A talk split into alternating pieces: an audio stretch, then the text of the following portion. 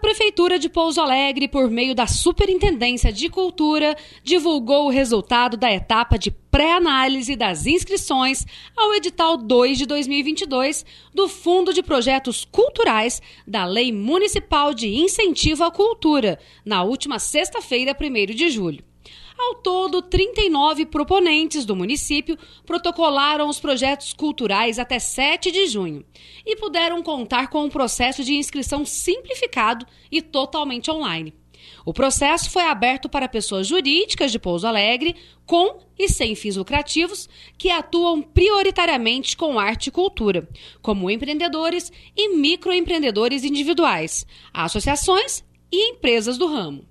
Segundo o resultado publicado, não houveram indeferimentos nessa etapa, ficando os 39 projetos pré-aprovados. O indeferimento acontece quando o proponente não atende aos requisitos estabelecidos no edital ou ainda quando deixa de apresentar os documentos obrigatórios.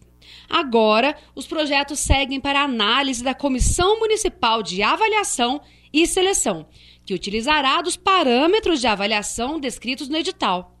O resultado final deverá apresentar a lista de projetos aprovados e ainda aqueles selecionados, que dentro do orçamento disponível de 151 mil reais poderão ser incentivados. O resultado da etapa de pré-análise está disponível na seção Editais do site da Prefeitura Municipal de Pouso Alegre.